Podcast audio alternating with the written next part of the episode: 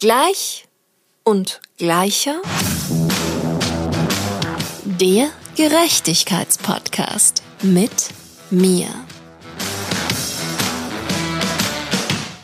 Hallo und herzlich willkommen bei Gleich und Gleicher. Mein Name ist Mir und in dieser Episode besucht mich Raphael Fellmer. Raphael setzt sich seit mittlerweile 13 Jahren mit Herz und Seele für eine nachhaltige Welt ein und teilt Motivation sowie Inspiration für eine enkeltaugliche Zukunft. Er selbst hat über fünf Jahre im Geldstreik gelebt und hat die Bewegung der Lebensmittelrettung in Deutschland maßgeblich geprägt. Heute ist er Gründer und Geschäftsführer von Surplus, einem Unternehmen, das sich aktiv gegen Lebensmittelverschwendung einsetzt. Raphael spricht mit mir über sein Weltbild, die vegane Bewegung, die Strahlkraft von positiver Energie und wie wir alle durch unsere täglichen Entscheidungen die Welt retten können. Raphael, schön, dass du hier bist. Ich freue mich aus ganzem Herzen, dich heute hier bei mir zu haben. Ganz lieben Dank dir, Mia, für die Einladung, dass ich hier sein darf, in diesem tollen Raum und vor allem mit dir ein bisschen Zeit verbringen zu dürfen. Ja, schön. Das ist echt so ein cooles Privileg. Ich habe es gerade schon vorhin im Vorgespräch gesagt. Ich, ich liebe das einfach. Die ganze Arbeit an diesem Podcast und auch schon die Reise, die ich, seitdem ich weiß, dass ich dich interviewen darf, inhaltlich gegangen bin. Weil ich habe dich ja dann mitgenommen in, ja, Kopfhörerform überall, wo ich unterwegs war und mich ein bisschen quasi informieren und bilden konnte. Und es war so schön, in dein Weltbild, in dein Universum einzutauchen. Und ich möchte gerne mit dieser Einstiegsfrage beginnen, wie dein Weltbild heute im Januar 2023, wie schaut das aus, das Weltbild des Raphael Fellmer? Wow, was für eine schöne Einstiegsfrage. Ja, das Weltbild.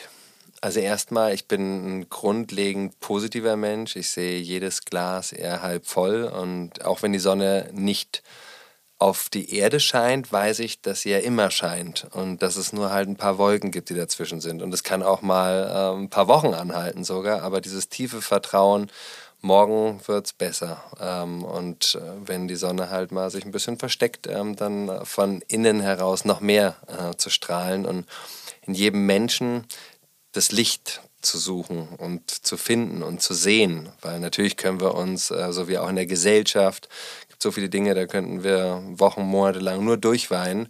Aber davon äh, werden keine Kinder satt, äh, davon geht es keinen Tieren besser, sondern deswegen ist mein, mein Weltbild oder ja, wie ich versuche, den Alltag, mein Leben ähm, zu genießen, auch mit, mit Freude den Wandel voranzutreiben, Mut zu haben, Neues zu probieren, den Menschen auch um mich herum aber auch Leute, die ich ja jetzt über einen Podcast oder ein Fernsehformat ähm, zu erreichen kann, einfach den, den Mut zu geben, an ihre Träume zu glauben, weil ich ganz vom tiefen Herzen überzeugt bin, dass wir alle so unglaubliche Fähigkeiten haben, Gaben, die Aufgaben sind. Und wir müssen manchmal den Mut haben zu kündigen. Wir müssen Mut haben, eine Beziehung zu beenden. Wir müssen den Mut haben, eine Beziehung zu beginnen. Und eine Beziehung nicht nur mit einem Menschen, sondern auch vielleicht mit einem Thema, wo wir sagen, hey, das ähm, liegt mir so am Herzen, dann beschäftige dich damit und mach es zu deiner Berufung. Und ich glaube, dass jeder Mensch, der wirklich für etwas brennt, vom, vom Herzen her und da einfach sich so mit beschäftigt, dass es dann auch irgendwie einen Weg gibt, wie man damit Geld verdienen kann. Und ich habe zwar auch mal fünf Jahre ohne Geld gelebt und freue mich irgendwann, dass wir in einer Welt leben, wo Geld keine Rolle mehr spielt und vielleicht irgendwann wirklich kein Geld mehr gibt aber dass wir auch heute schon so leben sollten, als ob Geld keine Rolle spielt und wirklich ganz unserer Leidenschaft, unserer Passion zu folgen und uns einzubringen für die Erde, für unsere Mitmenschen, für die Tiere und damit uns selbst was Gutes zu tun. Denn so wie ich andere Menschen behandle, andere Lebewesen, so möchte ich auch ähm, behandelt werden. Ich glaube, wenn wir das verinnerlichen und leben, ähm, ja, dann geht es uns allen sehr viel besser. Amen. Cool. Ja, wow. Da waren schon so viele Punkte dabei, wo ich schon, ach, wo meine Gedanken schon so weiter galoppiert sind und mir gedacht habe, okay, da hake ich ein, da hake ich ein, da hake ich ein. ich weiß gar nicht, wo ich anfangen soll. Aber ja, ich glaube, das ist wirklich so total key, was du sagst. Und ich habe auch diese ganz, ganz tiefe Überzeugung, dass wenn wir eben aufhören, Berufe auszuüben, die eben das Hamsterrad des kapitalistischen Systems weiter voranbringen, sondern hin zu unserer Berufung kommen und uns trauen, mutig zu sein und uns mhm. mal trauen, in irgendwie so eine ungewisse Situation uns auch ja. reinzubegeben. Dass das am Ende dann auch belohnt werden wird. Ich hätte es fast schon gesagt, muss. Ich versuche immer so zwang, zwanghafte Wörter zu, ja. zu, zu vermeiden, aber irgendwie, ja, davon bin ich ganz fest überzeugt. Und dafür bist du ja auch das allerbeste Beispiel. Ja, also äh, ein, ein Beispiel. Es gibt ja so viele tolle Menschen, die wirklich einfach ihrem Herzen gefolgt sind und auf eine Reise gegangen sind, ein Buch geschrieben haben, eine Firma gegründet haben, einen Verein, sich ein Thema gewidmet haben in einer Firma, die vielleicht selbst noch gar nicht nachhaltig ist. Also ich glaube auch nicht per se, dass wir nur wirken können, wenn wir 100 Prozent in einem Umfeld sind, wo schon alles stimmt. Die Welt an sich hat ganz viele Widersprüche, hat ganz viele Ungerechtigkeiten.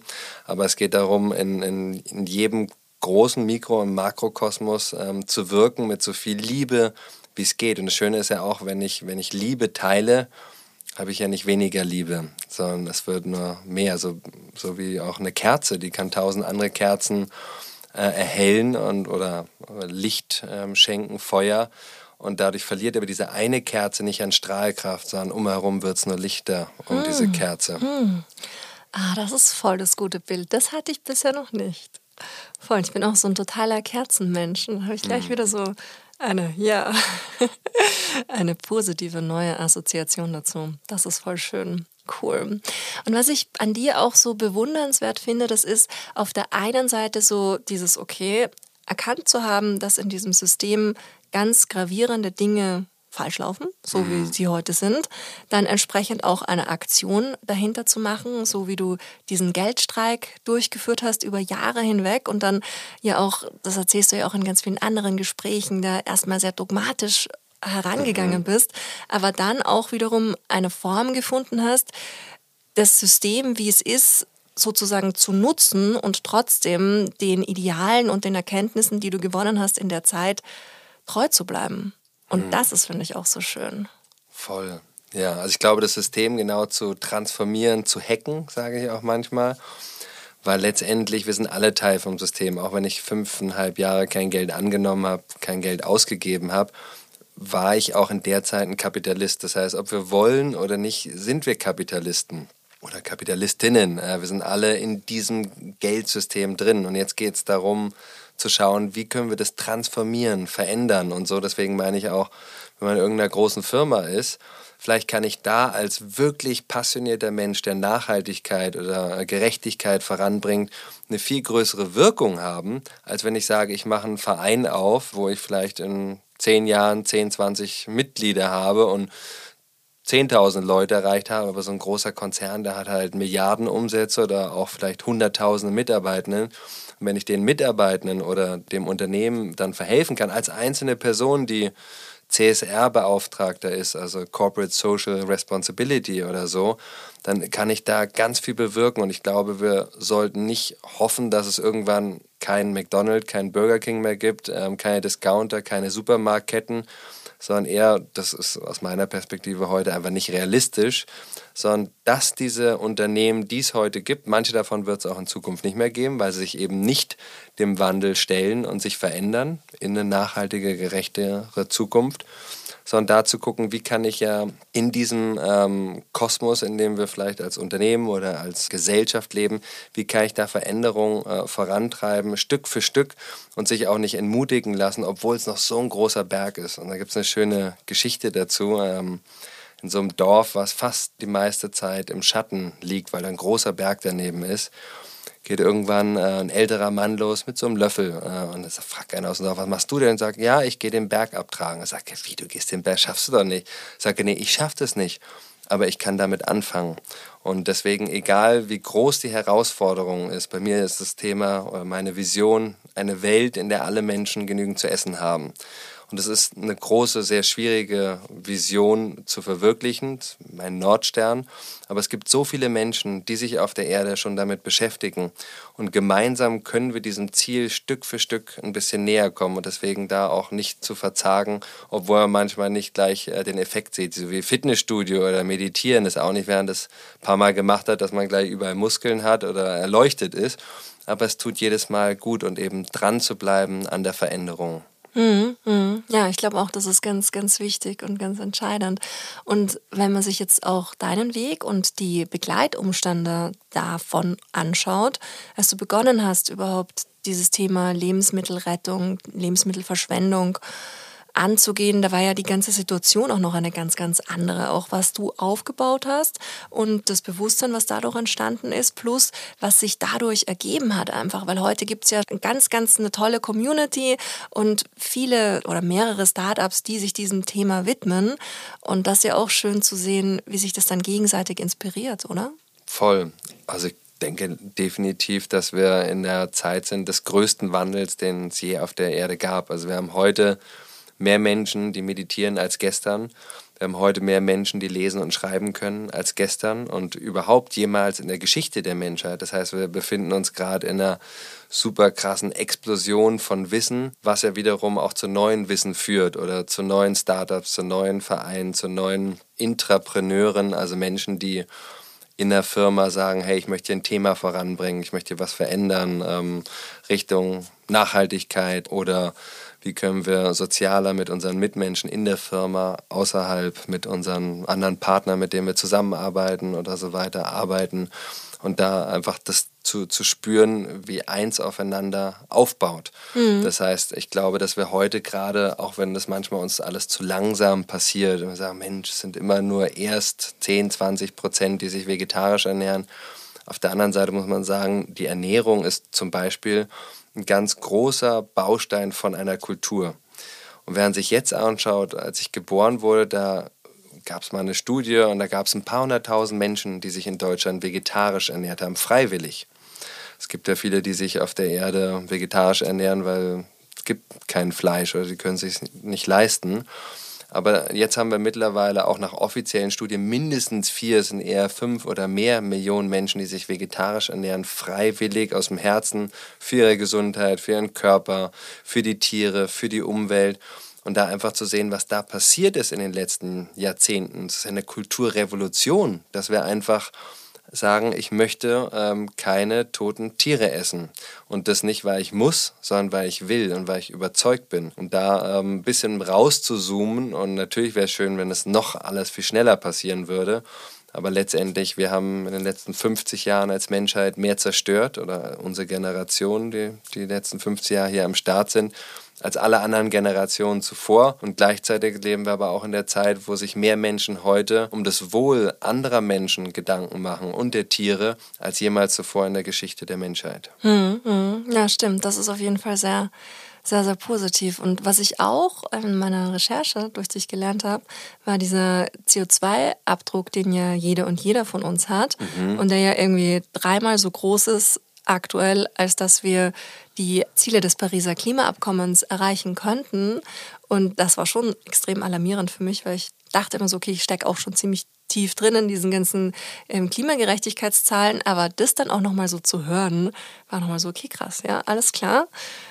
Hier, wir sollten uns auf jeden Fall Gedanken machen. Und zwar jede und jede Einzelne da draußen. Und da ist die Ernährung halt ein ganz, ganz wesentlicher Bestandteil. Du hast vorhin vegetarische Ernährung genannt. Ich bin mittlerweile, ich weiß nicht, je mehr ich mich mit dem Thema Veganismus auseinandersetze, desto mehr, ich will nicht sagen, stelle ich eine eigene, eine Radikalität an mir fest, aber ich bin schon, glaube ich, relativ dogmatisch geworden mittlerweile. Mhm. Und in meinem Gespräch, das ich letzte Woche geführt habe mit der Kara, sie hat mir das auch ganz schön erklärt. Sie hat gemeint so, du kannst nicht nur vegan essen und sagen, okay, ich kaufe dafür aber Lederprodukte, weil Veganismus ist eine Lebenseinstellung, ist eine Philosophie, ist auch wiederum eine Bewegung. Hm. Würdest du dich dieser Bewegung auch zugehörig fühlen oder bezeichnen? Ja, auf jeden Fall. Also ich ernähre mich jetzt seit 2010 ähm, vegan und auch ziemlich dogmatisch. Also ich hatte auch schon mal Fleisch im Mund, das habe ich dann wieder ausgespuckt, also weil das war ein Versehen so, ähm, das ist schon mal passiert. Habe aber auch Ausnahmen gemacht, wenn eine alte ähm, Oma von einem Freund äh, uns einen Kuchen gebacken hat und die das nicht ganz gecheckt hat und dann war da irgendwie ein Ei oder irgendwas Milchiges drin. Ähm, da habe ich dann auch Ausnahmen gemacht und gesagt, hey komm, dann esse ich das jetzt. Es ist so lieb, dass sie das mit 95 äh, gemacht hat überhaupt, uns eingeladen hat und ihr dann noch den Tag zu versauen, ähm, weil ich da meinen Dogmatismus durchsetze. Das heißt, ich bin dogmatisch, aber ohne jetzt radikal extremistisch da zu sein, um dann allen Leuten ähm, den Spaß ähm, zu verderben. Aber versuch schon, auch meine persönliche, ist ja eine Ernährung, ist ja eigentlich eine freiwillige Geschichte. Vor allem wir hier als Supermarktgeneration, wir können ja aussuchen. Ich sehe das aber auch ein bisschen, wenn man es jetzt ganzheitlich betrachtet, gibt es halt auch Menschen auf der Erde, die leben einfach von den Fischen, die um die Insel herum schwimmen oder den Eisbären oder den Robben, die äh, im in dem Umkreis, wo die Menschen wohnen, einfach, das ist die Nahrung, da wächst keine Tomate oder so und dass, die, dass das auch total in Ordnung ist, weil das dazugehört und die eben keine Supermarktgeneration sind. Und ich finde es auch ganz wichtig, den, den Menschen, die sich noch nicht vegan ernähren, dass das auch nicht so eine, ja, das ist so eine, eine radikale Ernährungsform, sondern das ist etwas, was, glaube ich, auch ganz wichtig ist, dass es eben auch ein halb vegan oder ein, selbst sogar einen veganen Tag, dass das schon ganz wichtig ist, das auch zu honorieren und zu wertschätzen.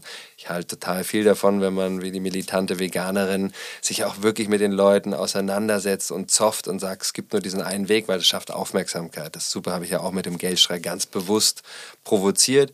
Aber ich halte heute ganz viel davon, dass wir die Menschen einladen, auch einen Schritt zu gehen. Mhm. Und aus dem einen Schritt wird ein nächster Schritt. Und nicht zu sagen, pass auf, du stehst da und entweder du musst jetzt einen krassen Jump machen und deine komplette Ernährung über den Haufen werfen und nur dann sehe ich dich als ein Mensch, der wirklich ganzheitliche ähm, Ernährung auch mit Rücksicht auf Natur und Tiere und auch auf die anderen Menschen, die dann die Tiere ja schlachten müssen. Das macht ja meistens leider ein Mensch auch. Das ist ja so der sehr traurige Arbeit ähm, dass es den Menschen es, glaube ich, auch einfacher macht, eben sich zu bewegen, Stück für Stück nachhaltiger, bewusster, achtsamer leben und dass das wie eine Einladung ist und nicht so wie so ein Zwei-Klassen-Konzept. Die haben es jetzt verstanden, wir, die vegane Ernährung, die quasi schon auf Folge 7 ist und total äh, bewusst ist, weil auch ich habe meine ähm, Dinge, wo ich vielleicht mich vegan ernähre, aber ich benutze trotzdem Technik, die nicht vegan ist, weil in jedem Handy, in jedem Computer ähm, sind Klebstoffe drin, die leider auch mit Tieren äh, hergestellt worden sind. Und ich lehne diese Technik jetzt nicht deswegen ab, sondern ich glaube, umso pflanzlicher die Ernährung ist, umso gesünder, umso besser, umso geringer ist der ökologische Fußabdruck, aber da nicht durch einen Dogmatismus die Leute abzustoßen, sondern lieber mit offenen Armen die einfach einzuladen und sagen, hey, ich freue mich über jede Mahlzeit, die du dich im Restaurant oder beim Einkauf im Supermarkt für eine pflanzliche Ernährung entscheidest. Mhm, mh. Ja, komplett. Stimme ich dir auch zu 100 Prozent zu.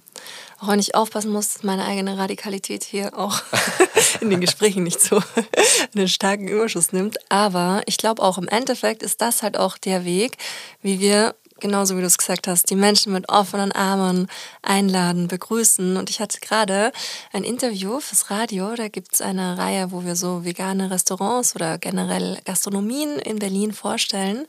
Und das war so schön. Das war ein vietnamesisches Lokal und der Restaurantbesitzer hat nicht zu 100 Prozent gut Deutsch gesprochen. Aber die entscheidende Botschaft, die er darüber gebracht hat in diesem Interview, was ja eigentlich ja, jetzt kein hochphilosophisches Gespräch ist, so wie auch die ganze mhm. Reihe ausgelegt war. Das war so schön, weil er dann so meinte, ja, für ihn das Besondere und das Schöne an seinem Restaurant, das sind diese extrem positiven, gut gelaunten und dankbaren Menschen. Und er hat dann so, ich weiß gar nicht, ob er selbst auch vegan lebt, aber er hat dann ganz selbstverständlich so daraus geschlossen, einfach vegane Menschen sind so positiv und so fröhlich mhm. und so schön und hat es so einfach aus dem Herzen heraus hast du gemerkt, okay, der liebt seine Arbeit, der liebt seine KundInnen mhm. und ist da total erfüllt. Und dann habe ich mir so gedacht, oh, wie cool, was ist das auch für ein schöner Aufmacher? Mhm. Und für ein schöner Gedanke, jetzt abgesehen davon, was die Küche für eine Qualität haben kann oder vielleicht auch nicht hat, einfach an so einen Ort zu gehen, wo der Geschäftsführende, der Besitzende so eine Haltung hat seinen KundInnen gegenüber, so eine extrem wertschätzende. Und er hat dann auch gemeint, ja, und ich lerne jeden Tag was und ich muntere auch alle auf, kritisch ranzugehen. Der hat irgendwie, was weiß ich, über 500 positive Bewertungen. Also wow. wurde dann auch so merkst, voll cool von der Community, kriegt ihr auch viel zurück.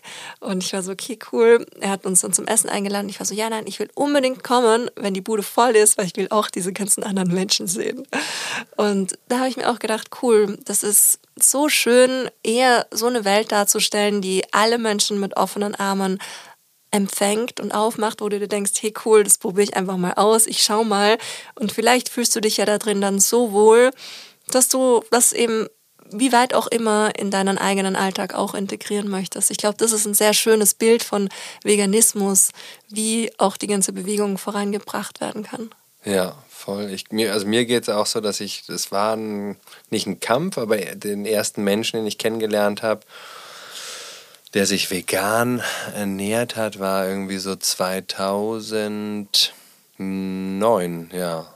Und dann war ich so, ja, das ist ja super cool. Ich habe mich da vegetarisch ernährt gehabt schon.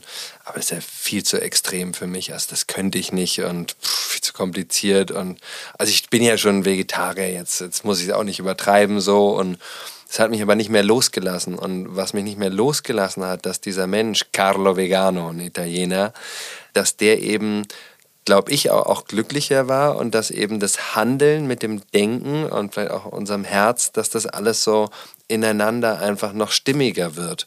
Und das ist ja vielleicht auch, wenn wir andere Menschen mal nicht so gut behandeln, weil wir irgendwie grantig sind, äh, weil wir vielleicht gerade total gereizt sind, weil irgendwas nicht geklappt hat. Und sei es der Mensch, der uns ein Paket bringt, die Menschen an der Kasse irgendwo, ähm, das wäre ja manchmal auch, wir sind ja nicht äh, immer erleuchtet, wir haben unsere Erleuchtungsmomente so, aber und dass das dann aber einfach ist, wenn man peu à peu sein Leben mehr so umstellt, dass man wirklich spürt, dass es holistisch fühle ich mich wohler wie ich mich verhalte hier in diesem 8 Milliarden äh, Menschen Gesellschaftsding, was wir hier äh, jetzt mittlerweile sind, äh, gehen auf die 10 Milliarden zu. Und ich habe mich dann gefühlt, als ich mich dann durchringen konnte, es hat über anderthalb Jahre gebraucht, nachdem ich diesen Carlo Vegano kennengelernt habe, dass es war einfach so wie, ah, jetzt habe ich jetzt habe es geschafft, das auch umzusetzen. Und das fällt uns glaube ich allen schwer, äh, wenn wir sagen, hey, ich will jeden Tag meditieren, ich will jeden Tag Sport machen, ich will jeden Tag irgendwie eine Achtsamkeitsübung machen und das gelingt uns aber nicht immer jeden Tag. Und trotzdem, ähm, wenn wir es dann irgendwann schaffen und integriert haben, so in unseren Alltag eben und zu sagen, hey, das ist jetzt nicht nur so irgendwie so ein bisschen, sondern ich fühle mich einfach wohler, ganzheitlich als Mensch, wenn ich mich so ernähre oder wenn ich mich so verhalte mit anderen Menschen und dass es dann auch so, so viel zurück gibt, äh, so wie der, der Koch da äh, von dem Restaurant wahrscheinlich auch einfach sehr viel glückliche Menschen macht, nicht nur weil er eine tolle Küche hat, sondern weil er es auch vom Herzen tut. Und ich glaube, dass wir da sind wir bei der Anfangsbotschaft oder meiner Anschauung so. Umso mehr ich auch hinausstrahle in die Welt, ähm, umso mehr strahlt die Welt auch auf mich zurück. Und das heißt, ja, anfangen zu geben, geben ist viel schöner noch als, äh, als zu nehmen. Mm, mm, ja, total, total. Ach, wie schön. Ja, ich glaube, das ist wirklich sowas, was. Also in mir resoniert das komplett. Und, hm. und ich glaube, was halt auch so schön ist, wie du es auch schon gesagt hast, dieses, okay, wir nehmen uns so und so viel vor, wir wollen das und das jeden Tag etablieren, ist bei mir auch gerade so ein Riesenthema. Und ganz egal, wenn es nur zwei Minuten sind, manchmal sitze ich dann einfach nur da und atme eine Minute hm. lang. Oder ich schaue dann nicht auf die Uhr, sondern mache einfach nur die Augen zu und atme so die kleinste Achtsamkeitsübung, die ich einfach ja. so für mich etabliert habe, weil das so das, das, das Minimum ist. Und es gibt selbst Tage, die vergehen, ohne dass das passiert. Aber das ist so das, das Kleinste, was ich versuche zu erreichen. Mhm. Und ich glaube auch so dieses von innen heraus erstmal, wie auch immer, dafür zu sorgen, sich selber gut zu fühlen. Und dann dieses Strahlen in sich zu erwecken und damit auch andere Menschen anzustrahlen. Der Klassiker, du gehst auf der Straße und lächelst.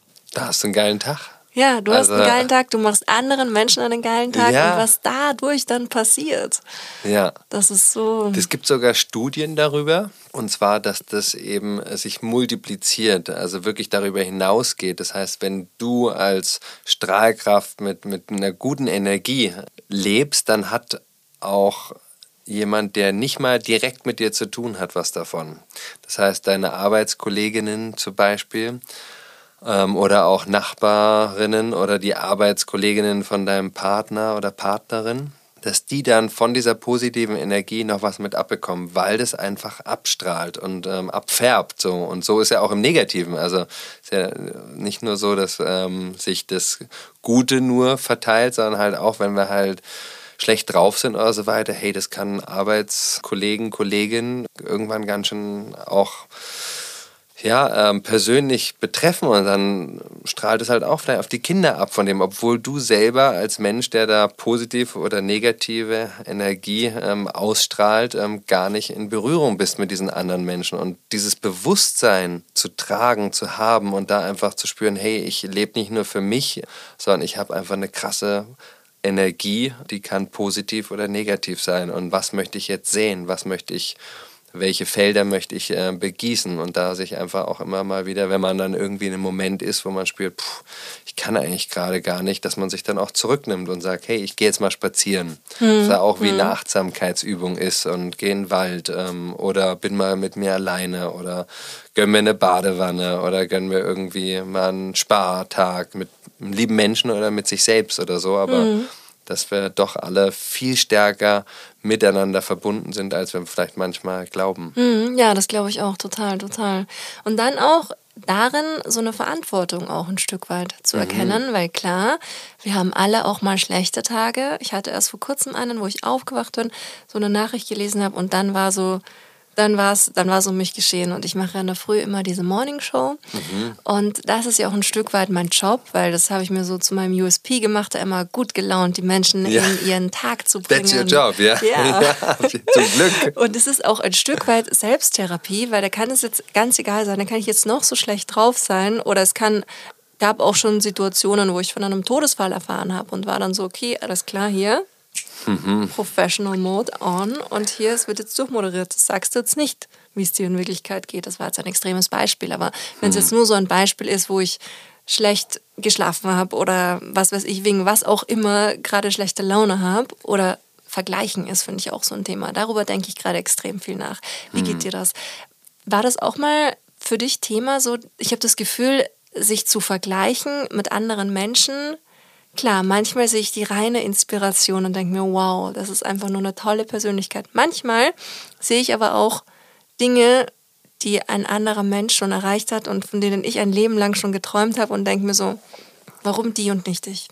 Hm, ja, also ich persönlich versuche das wenig zu machen, habe auch mal gehört, dass das irgendwie nicht so gesund ist, sich zu vergleichen, weil ja, wir sind alle wie so ein eigener Diamant, der geschliffen werden darf und, noch mehr strahlen darf und noch mehr glänzen, aber dass das einfach ähm, ja, einen meistens eher runterzieht. Natürlich bin ich super inspiriert von anderen und super dankbar über was andere geschafft haben, gemacht haben und auch diese Kultur der Dankbarkeit über Erfolg von anderen ist, glaube ich, was, was auch hier in Deutschland gerade nicht so gut ausgeprägt ist. Also ich war gerade zum ersten Mal äh, bin ich wieder geflogen außerhalb von Europa ähm, in die USA, weil ich da eingeladen war und die Energie so der Wertschätzung und der Dedication, so wirklich den Job mit so viel Herzblut zu machen und stolz zu sein auf was, das habe ich da noch mehr gespürt. Und ich glaube, manchmal in Deutschland sind die Leute ähm, ja auch ein bisschen ja, neidisch auf, was hat der oder die für einen Erfolg und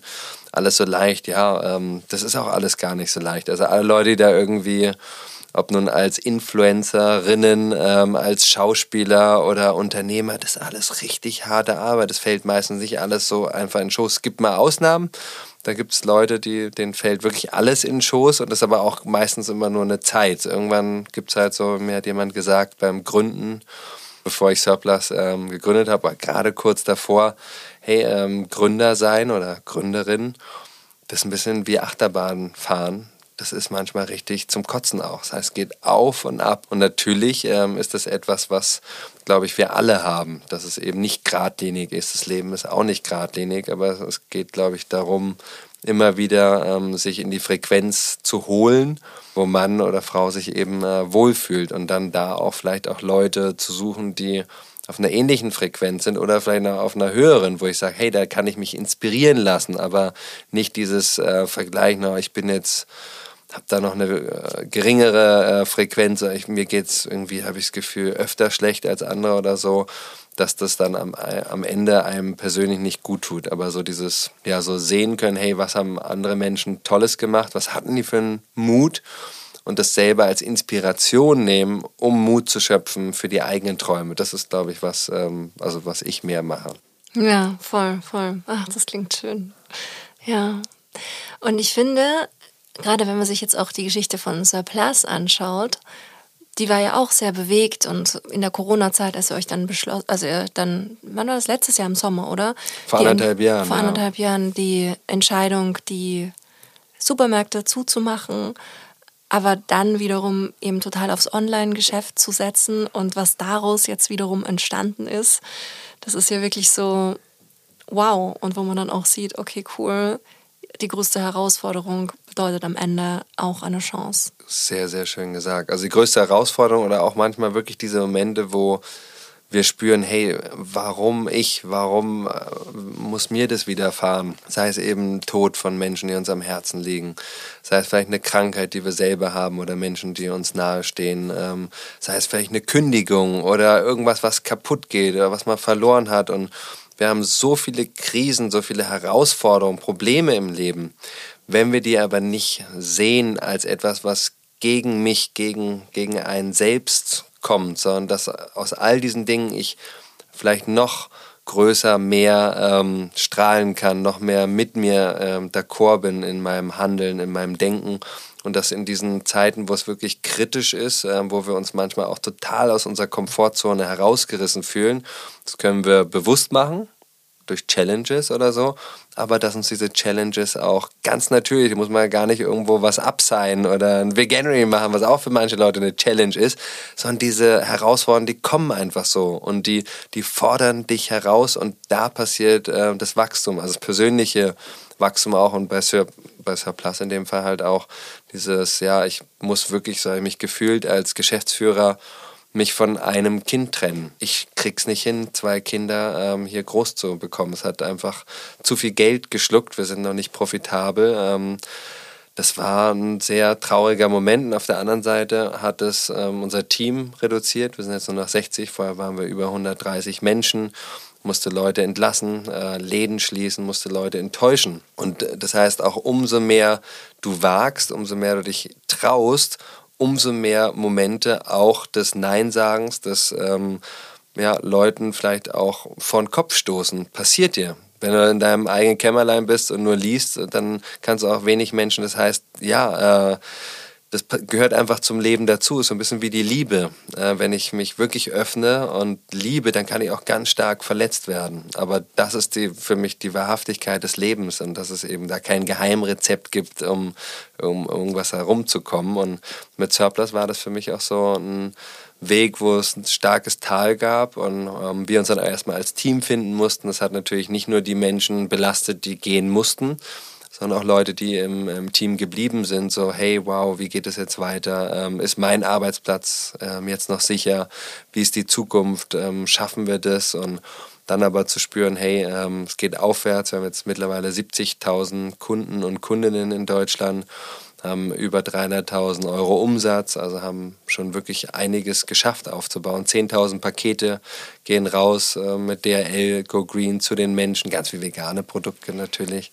Und da einfach zu sehen, ja, ähm, Unternehmer sein äh, ist keine einfache Sache, aber das nach jedem Tal geht es auch wieder aufwärts. Und dieses Dranbleiben und vom die manchmal auch wirklich kämpfen und zu sagen, ich glaube aber so fest dran, ich gebe jetzt einfach nicht auf, obwohl es natürlich oft einfach ist zu sagen, dann lasse ich es. Aber ähm, dass auch Elon Musk, äh, der heute einer der erfolgreichsten Unternehmer der Welt ist, der hatte Momente, äh, da stand seine Firma äh, ganz kurz vom Ruin und er musste sein eigenes Haus oder Aktien verkaufen, also dass es überhaupt irgendwie weiterging. Und dass es eben nicht so ist, naja, der hatte halt irgendwie Glück, nee, sondern der hat es auch ganz schwer. Und ich kenne viele andere Gründer und Gründerinnen und die erzählen mir fast alle das Gleiche, dass es eben kein Zuckerschlecken ist, aber dieses Dranbleiben an der Vision, an der Mission und zu sagen, ich schaffe das und werde daraus stärker.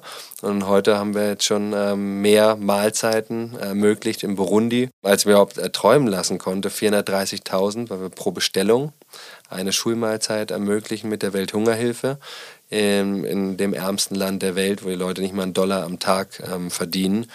Und da einfach ähm, zu sehen, ja, äh, wir können unserem Traum von einer Welt, in der alle Menschen genügend zu essen haben, unserer Vision von Surplus näher kommen. Und zwar jetzt nicht nur mit Menschen hier in Berlin, die in die Läden gehen, ähm, sondern ähm, mit jedem Menschen, der einen Computer hat und irgendwie eine Online-Bestellung in Deutschland aufsetzt. Mhm. Also ähm, ganz toll auch in so Krisenmomenten, das dann als Chance zu sehen, zu wachsen und ähm, es vielleicht noch besser zu machen. Mhm.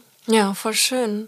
Was sind denn aktuell so die Herausforderungen? Ich weiß, da gibt es eine Crowd-Investing-Kampagne und es ist geplant, noch die Boxen weiter zu individualisieren, was ich ja ganz großartig finde, dass es vegane Bio-Boxen bei euch gibt. Oh, ja. das ist so.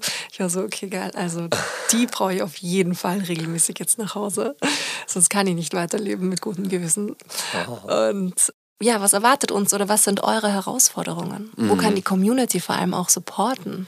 Voll, du hast gerade Community angesprochen. Das ist, glaube ich, auch, wir haben jetzt, das ist, äh, wir haben mehrere Crowdfunding-Kampagnen gemacht. Das ist unsere zweite Crowd-Investing-Kampagne. Bei der ersten ging es um Darlehen wo man Zinsen bekommt für seinen Beitrag. Und jetzt haben wir uns entschlossen, wir möchten nur einen Schritt näher auf die Community zu gehen und zu sagen, wir sind ein großes Team. Wir sind nicht nur die Leute, die bei uns im Headquarter im Berlin-Tempelhof die Ware annehmen, die Ware prüfen, ähm, die Fragen der Kunden und Kundinnen äh, beantworten, die Pakete packen, sondern wir sind die 70.000 Menschen, die jetzt schon mitgerettet haben. Und es werden in Zukunft noch viel mehr Menschen werden. Und auch über so eine Crowd-Investing-Kampagne die Crowd nutzen, nicht nur das Kapital, um zu wachsen, um noch mehr Menschen zu erreichen, um noch mehr Bioprodukte einzuführen. Wir werden Obst und Gemüse haben wir jetzt schon, äh, den man einzeln bestellen kann.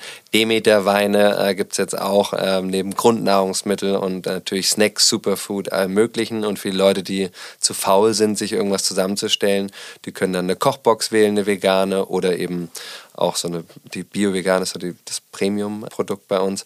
Aber Bio liegt mir auch ganz doll am Herzen neben dem ähm, ja, pflanzlichen äh, Ernährung und äh, dass wir das auch den Menschen äh, ermöglichen wollen, unser Produktportfolio jetzt weiter ausbauen. Das heißt, es sind jetzt gerade so knapp 300 Produkte, die wir im Online-Shop haben und die bauen wir jetzt auf ähm, knapp 500 ähm, dieses Jahr aus, sodass die Leute noch eine größere Auswahl haben, weil ja auch Ernährung sehr individuell ist ähm, und nicht alle Leute auf so ein Überraschungspaket, hey, bio-vegan reicht mir schon und dann zauber ich da irgendwas draus. Das passt ja nicht allen. Und da zu gucken, wie können wir noch mehr auf die Wünsche der Kunden und vor allem, wir haben 80 Prozent Frauen, äh, die bei uns mitretten, also Kundinnen, eingehen und noch mehr mit der Community gemeinsam. Es sind jetzt 350 Menschen, die schon 700.000 Euro in Surplus investiert haben in den letzten zehn Tagen und das heißt, ja, da einfach zu schauen, was kann denn jeder Einzelne, der da jetzt investiert, auch als Botschafter oder Botschafterin für Surplus, für das Thema der Lebensmittelwertschätzung. Und wir verschwenden gerade 50 Prozent aller Lebensmittel, die wir hier in Deutschland importieren, die wir produzieren. Und das ist eine ökologische und ethische Vollkatastrophe, mhm. weil wir alle Hungernden mit der weltweiten Lebensmittelverschwendung dreimal ernähren könnten. Das heißt, wir haben viel zu viel Lebensmittel auf der, auf der Welt, aber gehen sehr achtlos damit um. Und diese Menschen dann zu gewinnen, dass sie in ihrer Firma, in ihrem Freundes-, Bekanntenkreis einfach das Thema platzieren, aber auch eben eine Möglichkeit aufweisen und sagen, hey, ähm, schau mal, dass du zu Hause achtsamer umgehst und sehen, riechen, schmecken, anstatt nur das MHD zu checken, also das Mindesthaltbarkeitsdatum. Es sind ja, glaube ich, auch 50 Prozent des Food Wastes, der zu Hause passiert in Deutschland, oder? Ganz genau. Also weil natürlich können wir immer sagen, hey, das sind die Richies, die sind die Probleme machen. Die fliegen mit einem Privatjet rum, die haben hier einen großen SUV, eine Karre oder am besten drei Karren und nee, ich habe ja nur ein kleines Auto, ich fliege ja nur ab und zu mal mal in Urlaub oder so. Also das heißt, wir können immer mit dem Finger auf andere zeigen, aber unser ökologischer Fußabdruck gerade in Deutschland ist mit elf Tonnen einfach eigentlich vier, fünfmal größer, als wie das Pariser Klimaabkommen ähm, ja, vereinbart hat, wenn wir das 1,5 Grad C ernst nehmen wollen, dann müsste es eigentlich 2,5 Tonnen sein, die wir pro Jahr ausstoßen. Das heißt, wir leben alle auf einem viel zu großen ökologischen Fußabdruck. Wir bräuchten drei Erden, wenn wir das alle so machen würden. Ja, weißt Erde. du, was ich mir schon öfters überlegt habe? Hm, so eine Utopie. Ich habe manchmal so verschiedene Gedanken. Ich glaube, ich sollte so eine Kategorie im Podcast einführen, so weirde Gedanken von und mit mir. Aber was ich mir überlegt habe, es wäre doch eigentlich, oder was sagst du dazu? Wäre es gerecht, zum Beispiel so wie so ein, wenn du in deinem Leben eine gewisse Anzahl von CO2 hast, die mhm. du verbrauchen darfst? Mhm.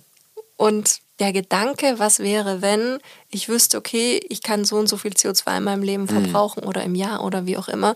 Und wenn ich mich dann hier umschaue und ganz lang war ich mir nicht bewusst, dass jedes Kleidungsstück einen irrsinnig hohen CO2-Abdruck hat. und Wasser, auch ein Kilo Baumwolle verbraucht über 15.000 Liter Wasser. Also ja, krass. Das ist total ja, krass. Das ist total auch bei vielen Produkten, die in der veganen Ernährung sehr beliebt sind, Avocados oder so oder auch die ganzen Kokosprodukte. Also ich hinterfrage das schon alles auf einem sehr, sehr kritischen Niveau und bin mir aber total darüber bewusst, dass mein eigener CO2-Abdruck jetzt zum Beispiel auf mein Leben betrachtet, huiuiui, wahrscheinlich ultra hoch bisher schon ist. Und jetzt mit dem Bewusstsein, was ich heute habe, gehe ich damit ganz, ganz anders um. Und ich glaube, gerade so dieses Bewusstsein ist ja total entscheidend. Wie siehst du das mit diesem CO2? Mhm. Wie können wir den Menschen das klar machen, dass die Kaufentscheidungen, die sie treffen und auch die Handlungen, die Fortbewegungsentscheidungen, was auch immer, gut, bei der Fortbewegung ist es, glaube ich, schon sehr, sehr vielen Menschen klar, dass mhm. es mit einem CO2-Abdruck verbunden ist. Aber ich glaube, bei Mode und bei Ernährung geht es dann schon wieder ein bisschen weiter. Ja, ja ähm, also Theorie, so ein bisschen was gibt es ja schon. Also, dass man CO2-Zertifikate mittlerweile handelt und der Preis steigt, aber der ist noch viel zu gering. Das heißt, ähm, ja, wir können jetzt warten, bis die Politik da irgendwie so ein System einführt und so sagt, hey, äh, pass auf, mir, du bist äh, ein Mensch und du darfst jedes Jahr so und so viel Treibhausgase ausstoßen. Alles, was da drüber ist, kommt mit einer, äh, Strafsteuer, so einer Umweltsteuer, was ja auch schon bei Benzin zum Beispiel gibt es ja die Ökosteuer, die ist da einfach drin. Sowas ähm, habe ich mir auch schon gedacht für die Mülltonnen, ähm, nicht nur von Restaurants, sondern auch von den Produzenten, äh, dass man einfach sagt, hey, ähm, im Moment zahlt ihr fast nichts für die Entsorgung, aber das muss richtig wehtun, weil wenn es finanziell wehtut, dann ändern die meisten Menschen auch ihr Verhalten. Ich glaube, so ein System aufzusetzen ist, ohne so ein totalitäres Regime, Staat zu haben wie China, wo über WeChat, äh, wo dann halt auch ja, vielleicht auch keine Wohnung mehr bekommst, wenn du irgendwie mal Mist gebaut hast in der Vergangenheit oder wo dir einfach vielleicht auch ein Fehler passiert ist oder in dem System Fehler passiert ist und es gar nicht dir verschuldet, dass das sehr kompliziert ist, weil man dann ja alles digital abrechnen müsste und alles müsste digital trackbar sein. Und das wird wahrscheinlich leider, sage ich heute, irgendwann kommen. Aber ich glaube, dass es wichtig ist, dass wir heute schon damit anfangen. Ein Beispiel ist, dass wir sagen, warum kostet denn die Hafermilch, die Mandelmilch, warum wird denn die mit 19 Prozent besteuert?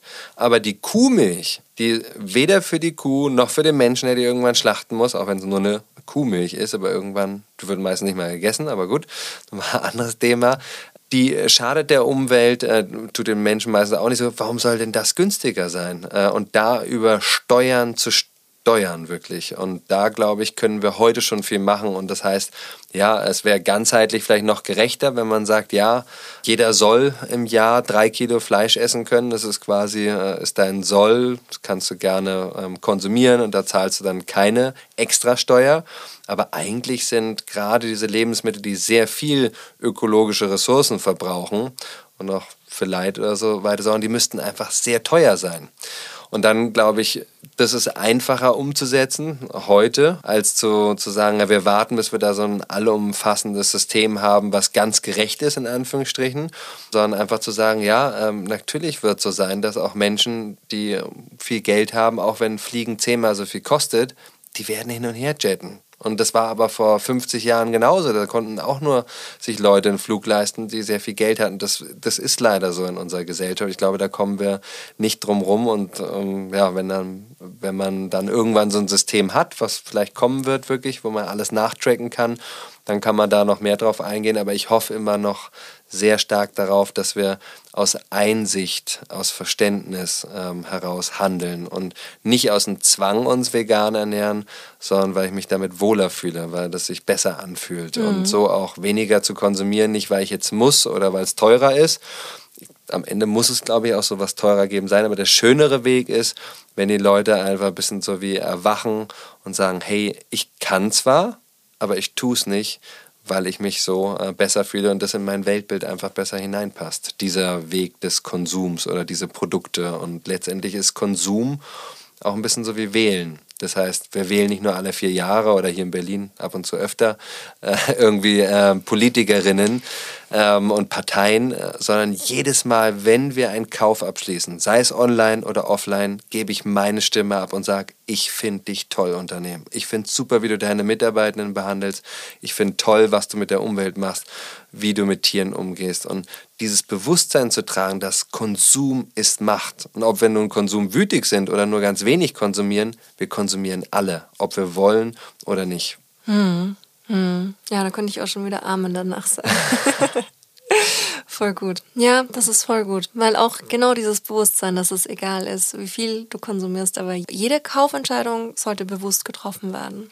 Ja, oder auch manchmal nicht nur Kauf, sondern ich kann natürlich Boykott. Boykott ist jetzt quasi das radikale Gegenbeispiel, wie in meinem Geldstreik, wo ich einfach gar nichts gekauft habe. Aber ich kann ja auch sagen, ich boykottiere tierische Produkte. Das passt gar nicht zu mir.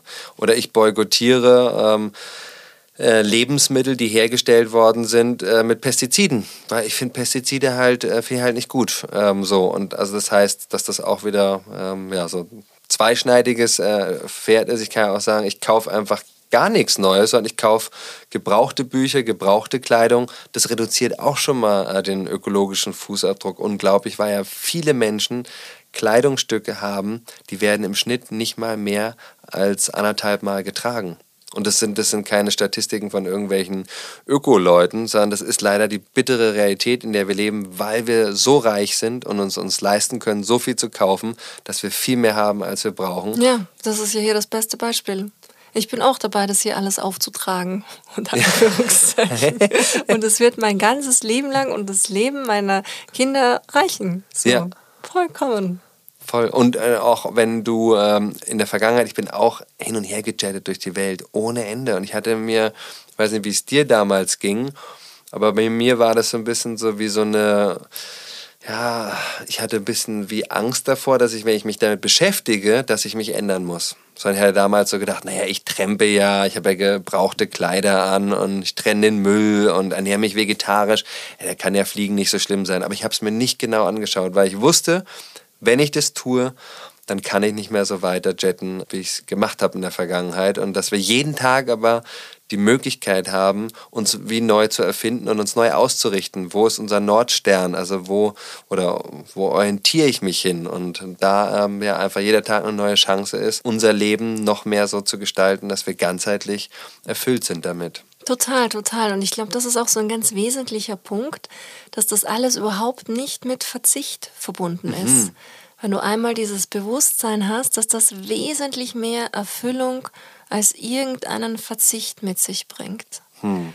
Und weil du es gerade angesprochen hast, ich war noch viel schlimmer. Ich habe nicht darüber nachgedacht, dass das eventuell einen Ausstoß oder irgendwas haben könnte und dass ich deswegen nicht nachschauen will, weil ich einfach gar nicht nachgedacht habe. Also ich war so unbewusst, wie man nur unbewusst sein kann. Deswegen habe ich auch einfach für jede Person, egal wie unbewusst, in welcher Art und Weise und in welcher Hinsicht und auf welchem Niveau und in welcher Lebensphase pipapo sie oder er sich auch befinden mag, hm. für alle Hoffnung. Ja, ja, voll, voll schön. Aber ich glaube, das ist ein ganz wichtiger Punkt, warum ich überhaupt angefangen habe, auch mit dem Geldstreik. Weil ich habe auch erst 2009 erfahren, dass die Hälfte der Lebensmittel verschwendet werden und die Hälfte eben bei uns zu Hause, weil die Leute irgendwie Mindesthaltbarkeitsdatum als sofort tödlich ab teilweise einkategorisieren oder das verwechseln mit dem zu verbrauchen bis, eine harte Deadline, Verbrauchsdatum. Nicht mehr essen darf man nicht mehr verkaufen nach Ablauf. Und 2009 habe ich das zum ersten Mal realisiert und war so, wie, wieso hatte mir da keiner in der Schule was drüber erzählt? Warum hat die Universität darüber nicht berichtet? Und warum sprechen die Medien nicht drüber? Das kann doch gar nicht sein. Und ich glaube, so wie du gesagt hast, so was da konsumiert, ohne überhaupt so vielleicht eine Ahnung zu haben, vielleicht könnte es auch einen negativen Effekt haben. Da sehen wir ja, was für ein großes Potenzial wir haben, weil die meisten Menschen, die, also in der Schule, du lernst ganz viel über die Geschichte, wer wann wie ein Krieg begonnen hat, gestorben ist, wer mal wie hieß. Aber über die wesentlichen Dinge, die heute eigentlich relevant sind, wird gar nicht so viel gesprochen. Und dass ganz viele Menschen, die ich auch in meinem Leben kennengelernt habe, ohne in irgendeiner Weise eine böse Absicht zu haben, einen Konsum oder einen ökologischen Fußabdruck haben, der weit über dem hinausgeht, was unsere Erde tragen kann. Und das nur durch erstmal ein Bewusstsein, also Bewusstsein, sagt ja das Wort auch schon äh, so schön, wir Dinge wahrnehmen können, also für wahrnehmen.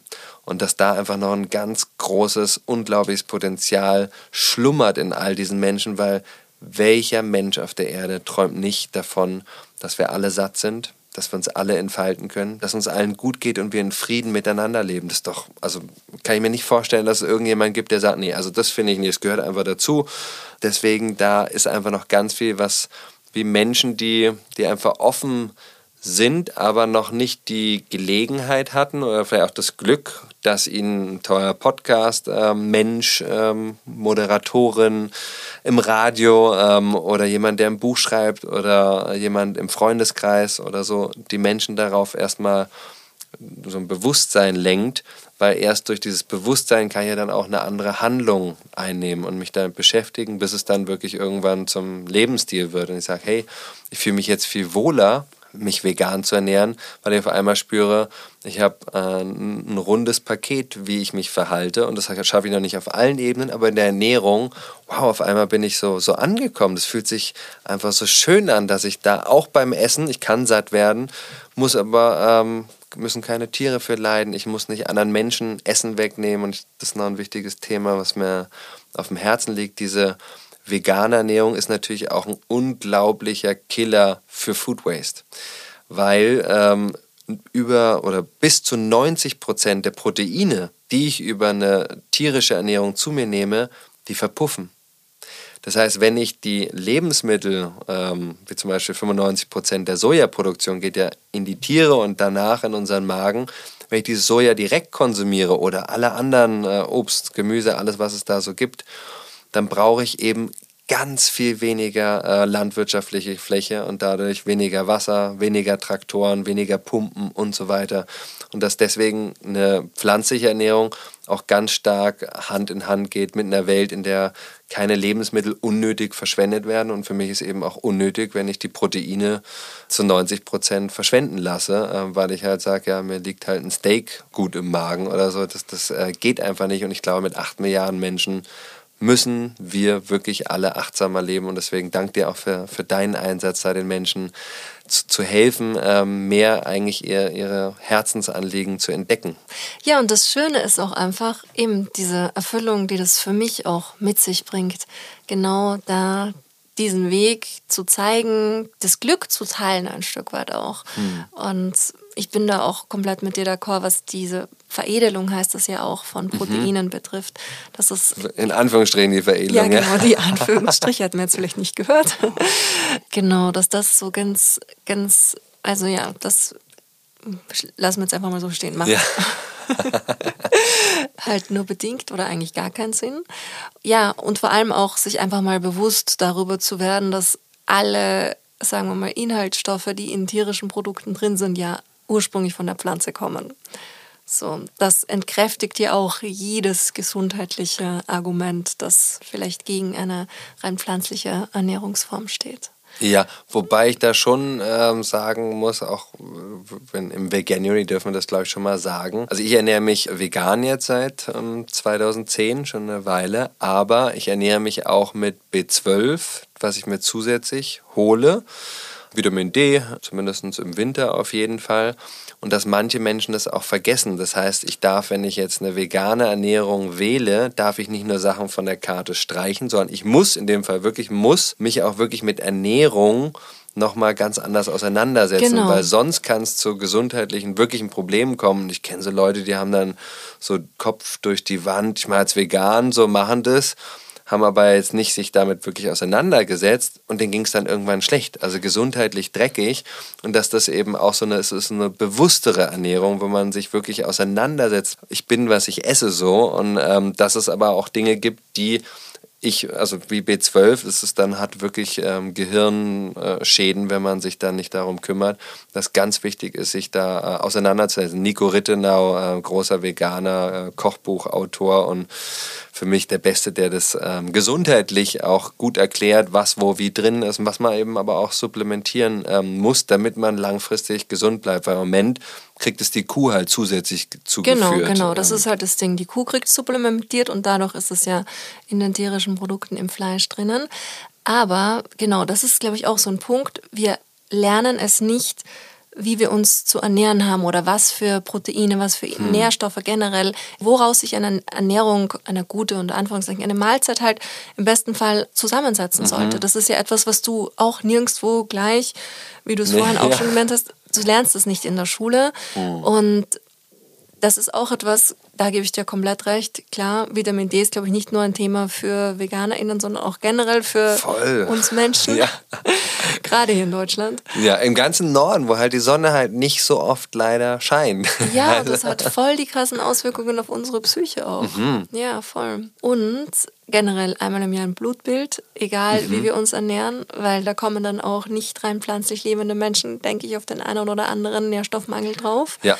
Und eben Bewusstsein, das Bewusstsein, die Bedeutung von Bewusstsein und Wahrnehmung, das ist auch sowas, ein großes Geschenk, das ich aus dieser Folge mitnehme, da nochmal drüber nachzudenken und dieses, ja, diese Wörter bewusst wahrzunehmen. Hm. Das ist cool. Ich wollte mein Buch ähm, Bewusstsein nennen. Der Verlag gesagt, nee, sorry Junge, das verkauft sich nicht so gut. da gibt es ja schon so viele Bücher oder so weiter. Aber genau auseinander wollte ich so schreiben. Ja. Und jetzt heißt es ähm, Glücklich ohne Geld, Ausrufezeichen. Das ist auch schon ein paar Jährchen alt, aber kann man auch, äh, wenn man äh, sich noch ein bisschen mehr auseinandersetzen möchte mit meiner Lebensgeschichte und mit Themen wie äh, pflanzliche Ernährung, Gerechtigkeit und wie hängt unser Leben hier mit dem Leben von anderen Menschen auf der Erde ähm, zusammen, kann man das auch kostenlos runterladen. Cool. Das wird in den Shownotes definitiv verlinkt, dieser Link dazu. Und weil du sagst, glücklich ohne Geld. Ich sehe schon die Zeit Sie ist wieder mal verflogen wie nur was. Aber diese Frage wollte ich dir unbedingt stellen. So, von meinem Fragenkatalog ist sonst nicht viel übrig geblieben. Aber das hat mich so interessiert. Dein Zugang heute zu Geld, wir haben schon über das kapitalistische System gesprochen, aber mhm. Von dem Geldstreik hin zum Unternehmer. Was sind deine Gefühle, die du heute mit Geld verbindest? Mhm. Super spannend. Also in diesen fünfeinhalb Jahren war ich wirklich sehr äh, dogmatisch. Ich habe das Geld auf dem Boden liegen lassen, wenn ich es gefunden habe. Ähm, hab, die Leute haben mir es angeboten, ich habe es abgelehnt und wollte es auch so. Ich bin auch zu Markus Lanz, Stern TV, einfach hingetrennt und die haben da so gezittert in der Redaktionsleitung. Hey, kommt der jetzt an und wann kommt der an und funktioniert es und so? Ich werde ja auch nicht Tag vorher, sondern wirklich morgens losgetrennt und habe den ein bisschen zittern lassen. Aber ich hatte das tiefe Vertrauen, dass ich da ankomme. Und Geld ist, glaube ich, äh, eine ganz starke Kraft, ähm, eine Energie. Und ich beschreibe es auch manchmal ein bisschen so wie ein Messer. Das heißt, du kannst mit einem schönen, scharfen Messer ein richtig geiles, veganes Gericht zaubern, die Menschen laben, kannst sie erfreuen, äh, wie, der, wie der Koch da vorhin. Ähm, und du kannst aber auch mit dem Messer Menschen oder Tieren Leid zufügen. Und das heißt, Geld hat diese Kraft, äh, ob ich will oder nicht. Das heißt, wenn ich Geld in eine Lebensversicherung äh, einzahle, auf ein Bankkonto oder auch bei einer Firma, dann weiß ich manchmal gar nicht, was mit dem Geld passiert. Das arbeitet nämlich im Zweifel gegen dein Wertesystem. Das heißt, Du gibst es beim normalen Bankkonto ab, ähm, dann investieren die vielleicht äh, in Rüstung, die investieren vielleicht in, in eine Fleischindustrie äh, oder in irgendwelche andere Dinge, die Natur, Umwelt, Menschen irgendwie Schaden zufügen. Das heißt, da kann eine negative Wirkung auch draus entstehen aus Geld. Oder ich konsumiere was und andere Leute müssen dann äh, irgendwas tun, was denen nicht gut tut. Und genauso kann ich aber auch Geld nutzen, verwandeln in etwas ganz äh, Schönes, was Menschen die Möglichkeit gibt, sich zu ernähren, Hilfe zur Selbsthilfe, ähm, dass Menschen ein eigenes Business aufbauen können, so wie ich. Wir haben jetzt schon Millionen Investment von Business Angels bekommen, äh, Seven Ventures ist dabei, also ähm, Media for Equity Deal, so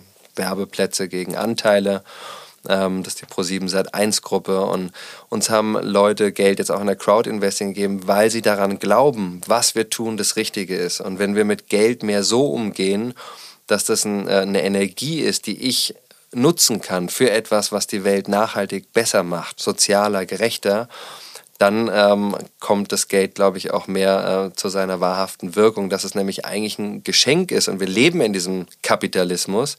Und jetzt geht es darum, den Kapitalismus umzukrempeln. Und dafür brauchen wir Geld und zwar nicht nur Milliarden, sondern Billionen, wenn wir nur annähernd das Ziel von den 1,5 Grad ähm, von den Vereinten Nationen, was ausgerufen wurde, schaffen wollen. Und deswegen, ich glaube, wenn man mit Geld so ein bisschen achtsamer umgeht, Konsum ist Macht egal was ich kaufe, ich gebe da meine Stimme ab und kann auch, wenn ich Geld übrig habe und sage, hey, äh, das brauche ich jetzt gar nicht, dann legt es irgendwo an, wo du spürst, ähm, das geht in die richtige oder es, es, verwandelt die Welt in die Richtung, wie ich mir die Welt vorstelle. Und es kann sein in Startup, kann aber auch sein, ich mache irgendwie Solaranlagen oder ähm, gibt natürlich auch tolle wie Welthungerhilfe, mit denen wir zusammenarbeiten, die sich seit 60 Jahren gegen die Ver, also gegen den Hunger weltweit einsetzen und das Geld wirklich die, diese Macht ist und die kann ich kanalisieren in verschiedene Kanäle und auf jeden Fall eine positive Einstellung ähm, habe ich zu Geld und bin super dankbar, dass wir auch ähm, dieses Vertrauen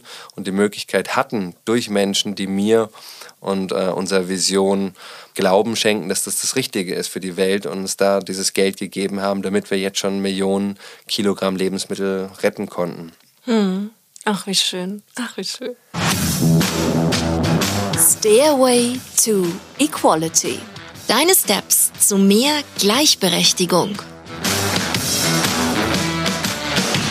Raphael, wir kommen langsam aber sicher zum Ende dieses Gespräches. Und es gibt eine Kategorie in diesem Podcast. Mhm. und du hast jetzt schon ganz, ganz viele sehr, sehr wertvolle Tipps und Tricks von dir gegeben im Laufe dieses Gespräches, aber ich würde mir wünschen, dass du das vielleicht nochmal so auf den Punkt bringst, denn es gibt den Stairway to Equality. Und dort sammle ich wirklich nochmal so alle konkreten Handlungsempfehlungen, wie die Menschen da draußen, wie jede und jeder Einzelne zu mehr Gerechtigkeit Leichtigkeit im Leben kommen kann. Hm. Was meinst du? Also ich glaube, ganz wichtig, dich selber als Kapitän oder als Kapitänin deines Lebens wahrzunehmen. Und du steuerst das Leben viel, viel krasser, als wir es uns je vorstellen können oder als wir es manchmal glauben wollen. Weil es natürlich auch eine große Verantwortung mit sich bringt, dass wir spüren, hey, ich kann immer mit dem Finger auf die anderen zeigen, aber fang bei dir an und dass Gedanken auch Macht sind und Gedanken Samen sind oder Wasser, wie auch immer das ähm, man sehen möchte. Und da einfach die Verantwortung ganz stark bei sich selbst zu sehen, weil ich glaube, wir können natürlich warten auf das Glück, aber wir müssen das Glück greifen. Und das Glück ist eigentlich in jedem Moment da. Und so wenn ich eben glückliche Menschen sehen möchte, so wie wenn man schwanger ist, dann sieht man halt ganz viele schwangere Menschen auf einmal. Und wenn du das Glück in den Menschen und in der Menschheit sehen möchtest oder die Zufriedenheit oder Erfüllung, dann findest du die auch. Und da noch mehr bei sich selbst anzufangen und zu sagen, hey, ich fange einfach heute an, habe mich entschlossen, glücklich zu sein, zufrieden zu sein und dieses Glück zu teilen mit anderen Menschen, indem ich vielleicht auch Menschen helfe, die nicht das Glück haben, ähm, wie ich, so privilegiert, ohne Hunger, mit Eltern, mit Geschwistern und Freunden und Bildung und allem, was man sich so vorstellen kann, einfach aufgewachsen bin, denen zu helfen, die es nicht so gut hatten. Ähm, und dass wir uns gegenseitig da ja auf ein neues Level bringen können als Menschheit und dass jeder Einzelne eben wirklich auch die, die Kraft hat, das eigene Leben zu verändern. Wow, voll schön. Wie kann dir denn die Community helfen? Wie kann die Community Surplus nochmal helfen? Wie können wir da gemeinsam das nächste Level erreichen? Was wünschst du dir?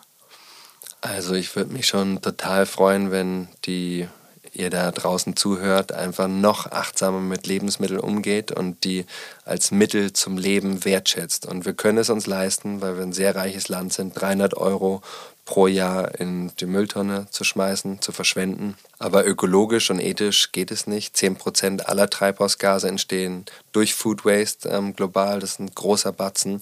Und wir haben das in den Händen im wahrsten Sinne des Wortes. Deswegen, ja, danke ähm, fürs drauf achten und gerne bei Surplus mitretten, ähm, online euch was zusammenzustellen, aber auch drüber sprechen über dieses Thema, weil da sind wir wieder beim Bewusstsein.